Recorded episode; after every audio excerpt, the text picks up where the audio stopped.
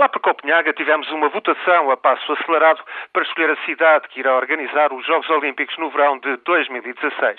Chicago tentou pela quarta vez convencer o Comitê Olímpico Internacional. Com Barack Obama como cabeça de cartaz, era quase favorita, mas foi a primeira a cair.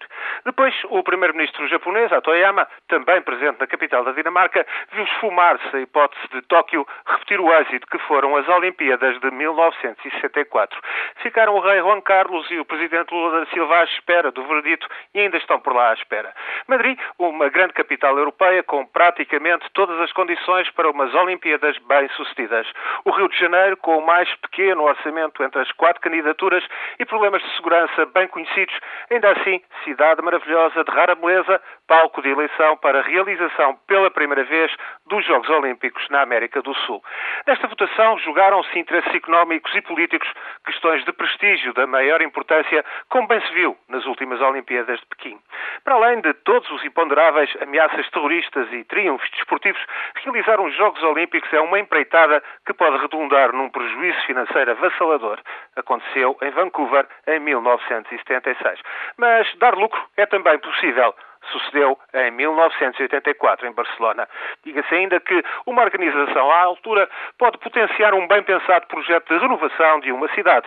Barcelona 1992 é um dos melhores exemplos.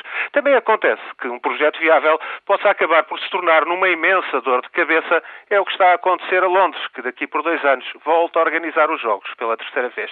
Talvez não venha a acontecer o mesmo no Rio. De cumprir, no entanto, a promessa de criar alternativas numa rede rodoviária que bem pode atulhar os jogos em gigantescos engarrafamentos. E quanto à segurança, bem difícil vai ser convencer meio mundo de que a violência dos gangues ficará fora dos jogos.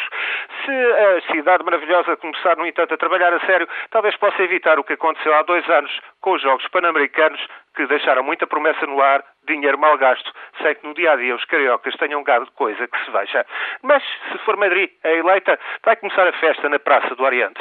A capital espanhola tem já prontos dois terços das instalações destinadas aos Jogos Olímpicos e o que falta fazer está devidamente agendado, tudo a tempo. A rede viária é impecável, a circulação muito rápida entre todos os centros esportivos. Por certo que os madrilenos não vão querer ficar a dever em nada ao êxito que foi Barcelona. Já se vê onde é que estão. É que a festa vai começar, não tarda nada.